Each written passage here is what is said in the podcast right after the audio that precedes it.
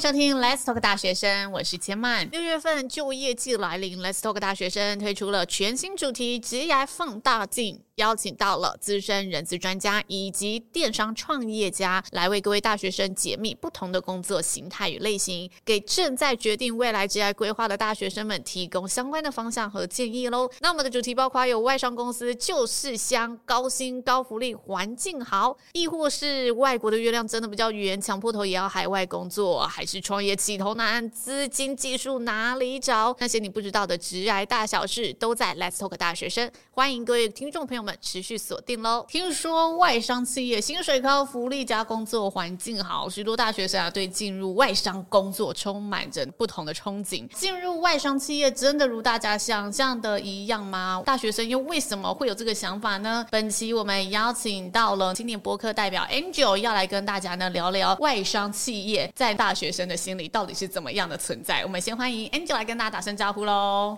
！Hello，大家，我是 Angel。那我目前是念清大材料系大三。嗯，那同时间呢，我们也邀请到了资深人资专家赖俊明老师来为大学生解惑，欢迎赖老师。Hello，我是赖俊明，各位好。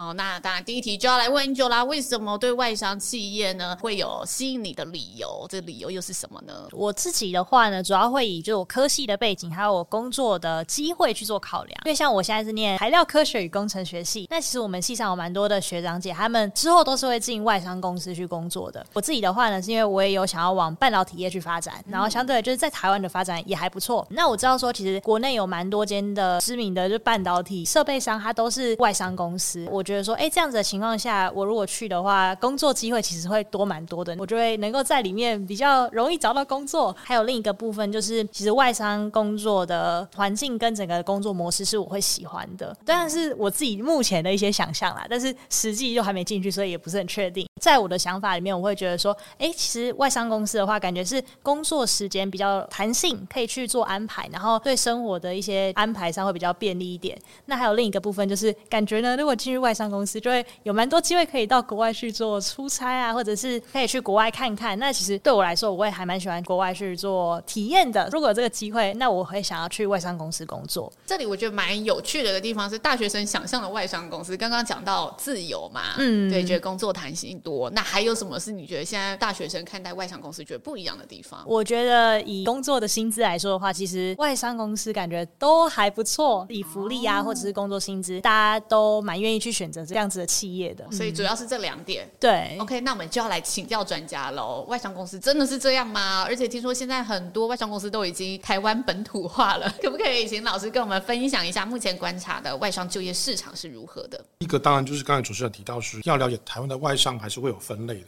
有时候是纯粹的外商，他们总部的确在国外哈。代表性的台湾的部分，就像 Google 跟微软，优势是没有错，就是你刚才提到，就是薪水的落差很大。如果以刚毕业的学生好了，我先讲一下行情的落差，他们有时候会差到，如果用月薪哦，大概会差到两到三倍。哇哦，起薪就可以有这么大的差，会有这个机会。那当然就是还看独立领域了。软体业的话，刚毕业在外商哦。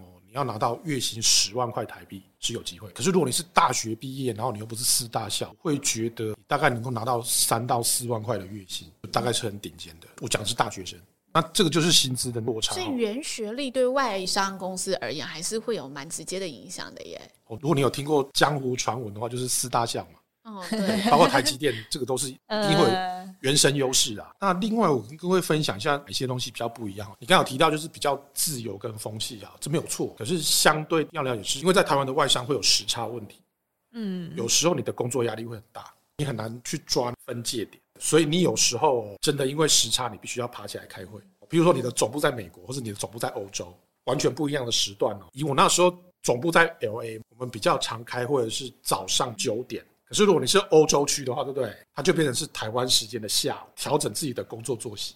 因为外商跟本土的企业，我觉得一个很大的不一样就是外商比较成果跟数字导向，所以他看起来很自由，对不对？但是他相对的压力也很大。那我讲得很直接，在外商哦，那个目标没有达到，你可能瞬间就被 lay off 掉了。可是，在本土商哦，我自己待过的很多老板真的蛮念情的。就是你会看到那些老陈，对不对？全公司都是待超满二十年，这个是我觉得台湾的本土企业跟外商落差很大的。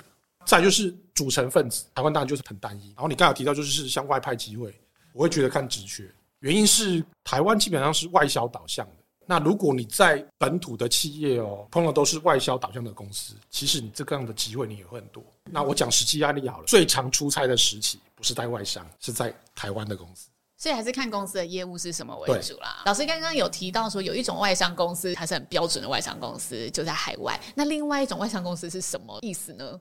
国外的外商，然后来台湾以后，对不对？然后他跟台湾的本土商，他有做合资。有时候因为他各持股份的原因，所以基本上哦，他在台湾的老板其实是台湾人，所以他看起来是外商。哦，他有点居于中间呢，就他的薪水有时候会输于纯外商，然后赢过。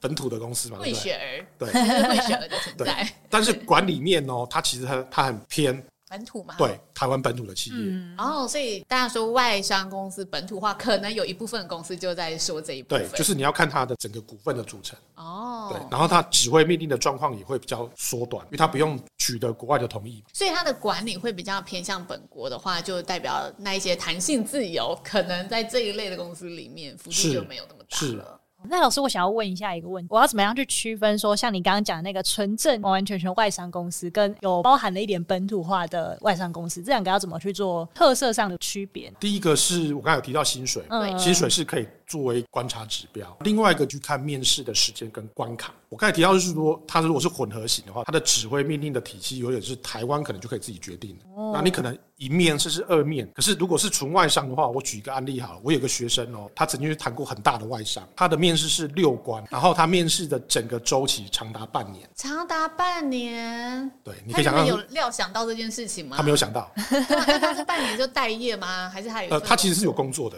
哦，半年到底面试哪一些内容啊？那原因是呢，他那个职位哦，你可以想象是他六个面试官，从二面以后，他的面试官其实都在不同的国家。那个学生就有跟我分享说，他最后一个面试的面试官哦，他那个部门最大的老板，其实是在韩国。哦，你看他在台湾对不对？他那个部门的最大的老板在韩国。某一个面试官在澳洲对不对？可能是第三面，然后有一个面试官在印度，哇塞，可能是第五面。呃，但是他最后一面在韩国。然后那个部门是不是跨的很厉害？他那个部门就是全球化的。嗯，外商很注重这种我们叫两百七或三百六十度面试。我们可能会找 HR，然后会找你部门的主管，然后会找你的同事。然后这种面试很狠哦，五个面试官或六个面试官，对不对？你要取得所有的同意票。所以他是同意不同意，不是以分数平均。我为什么跟各位讲这个很狠？是因为譬如说哈，HR 没有给你同意票，对不对？就没了。对。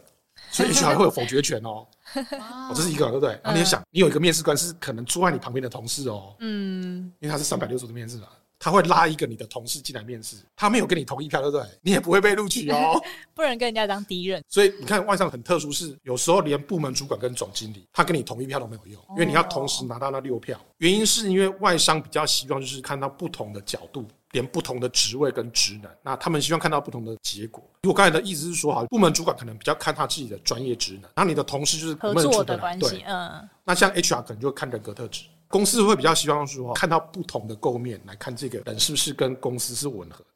这个也是各位可以做判断，外商比较愿意花那么多成本来谈一个人，有的外商甚至会愿意给你飞机票跟住宿，让你飞一趟，这也是事实。那老师刚才是跟大家介绍一下，本土跟外商就业它之间会有不一样的一些特质跟面试的过程，可能大家就可以从中去做观察，是观察它是真外商还是混血外商。我们要去投外商公司的履历时，老师觉得，哎，这些外商公司在招募人才，他会注重面向有哪一些呢？第一个是语言能力嘛。啊、哦，这当然基本必备。你可以想象是说好了，你要去投迪卡侬好了，嗯、对。如果你要是很高阶的位置，如果你不会法语的话，我觉得你进去应该会很困难。那譬如说你是投日本的公司，他可能就要求你至少你要 N1。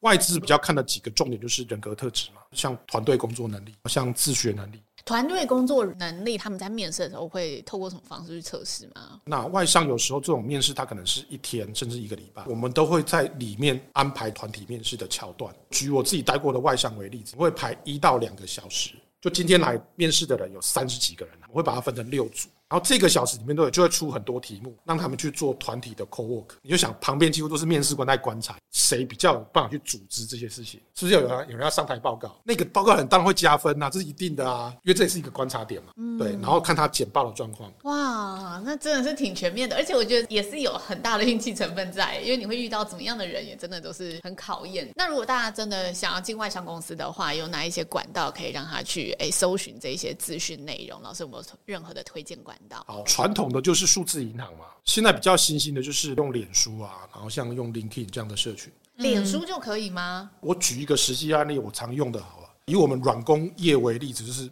脸书上面会有很多技术型的社团，这种外商体系的 HR，对不对？连我自己都混进去，就是我在技术社团里面去看吗？不是，因为我们不会招人啊啊，所以你去找谁在社团里面勇于助人，然后常常会有一些哎哎，你你也想看你在里面，你就可以 po 职缺啊。嗯，那哦，所以是 po 职缺，不是？因为你想像看这个逻辑哈，可是如果你要精准打击的话，譬如我要找 Java 的人，你去脸书社团 Java，那他会很精准打击。那另外一个管道就是我现在很常用，就是像 LinkedIn 这样的管道，LinkedIn 的社群或者是他的社团，它也有招募的强度，甚至是说各位知道，就是如果像猎头或是外商的 HR。基本上我们都蛮常出没在这些，只要早期在做这些经营，其实是会有帮助。在 FB 上面是可以去做这件事情的，因为我都会觉得社团 FB 是一个很休闲娱乐的地方。这种比较垂直领域的社团。他们是蛮专业的。那老师，我有一个问题，我在找工作的时候，如果我今天是一个有去过国外，然后可能留学过啊，或者是有求学过的人，跟一个是哎、欸，我就在台湾一直往上，然后念完硕班去找工作，在外商公司来说的话，他会觉得这点是很大的不一样吗？还是他会特别倾向于哪一种类型的学生呢？我们先从一个开放性的角度来谈这个问题哦。你刚才讲的那两类，第一个我们叫海归派，他的确有原生优势，看你留哪个国家嘛。我举代表性就是台湾的日商，然后你是。早稻田或是东大毕业的，嗯，你觉得找工作没有优势？对他们来讲，他还是原来国家里面的，好像更懂第一梯队的学校，嗯，对。然后日文基本上应该都是很好的，嗯，对。那这个方面会会有优势啊。但是我现在又讲回垂直领域哈，我们讲一下 HR 的专业，就是找工作还是因事社人？那你还是要看回原来的最基本叫 JD，就是看工作说明书。原始的工作说明书跟这个人的取向还是会有相对应的关系。你的本职学能是跟这个工作是最有贴近的。嗯你还是有机会打败海归派的，啊，嗯，就是你有一定的优势，但并不全然，还是要看你学习的专业是什么。是。那听说 Angel 今年暑假也即将要到外商公司实习了，对不对？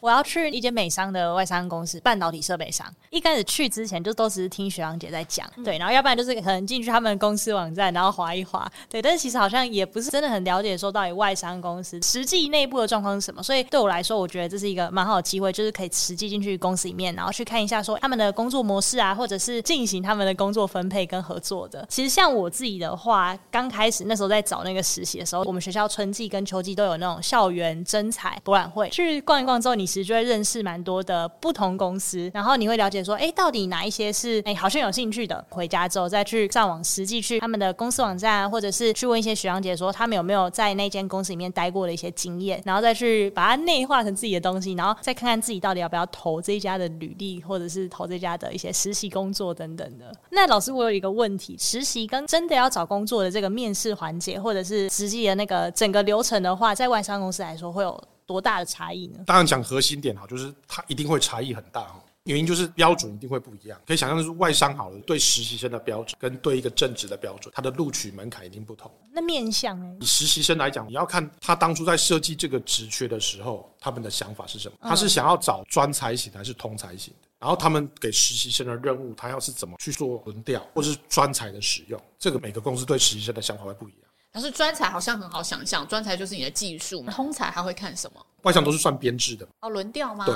还是会有机会的，那、哦、看每个公司的设计。嗯，所以来说，它的标准有时候落差很大。因为你想正职的时候，他一定是银饰社人，一定是专职使用。部门主管对这个方面的想法一定会不同。你可以想象，就是说，好，你讲人同此心。如果你是部门主管，那今天有一个实习生来。你是把它视为是战例外，就学习这样。对，然后我对你的成果，对不对？我也不会太计较。对这个要求，他会比较放低一点。哦。可是如果你是正职的话，对不对？你、欸、这是算我编制的。然后有时候外商他又是很事业群嘛，自己要自负盈亏的。嗯。当然对他的那个要求就会很高。这个是很核心差距很不一样的地方。嗯。所以就人资在神的这个阶段，基本上就是如果是以实习的话，就是可能会以我们的兴趣导向嘛，或者是会看我们有没有热忱，然后去筛选实习生。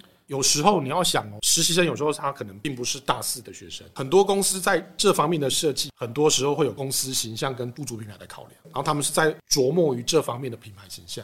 那对工作的内容，不能说他不要求，我还是强调就是说他会跟正职的要求的标准跟品质，我相信有所落差。但我觉得，如果真的拿到这个机会，好好表现的话，应该以后还是可以替自己加分。是的。所以，如果大家真的还不太确定的话，也许哎，你就现在走的这条路，你也可以去尝试看看，真的把自己投身在这个环境之中，好好的发挥。如果真的有兴趣，也许未来也可以获得一个入场券，让自己更有机会往外商公司去发展。今天非常谢谢呢，马老师的分享，也谢谢 Angel 呢代表大学生来提问，希望这个节内容对大家而言都会是有帮助的。感谢大家的收听，Let's Talk 大学生，下次见喽，拜拜，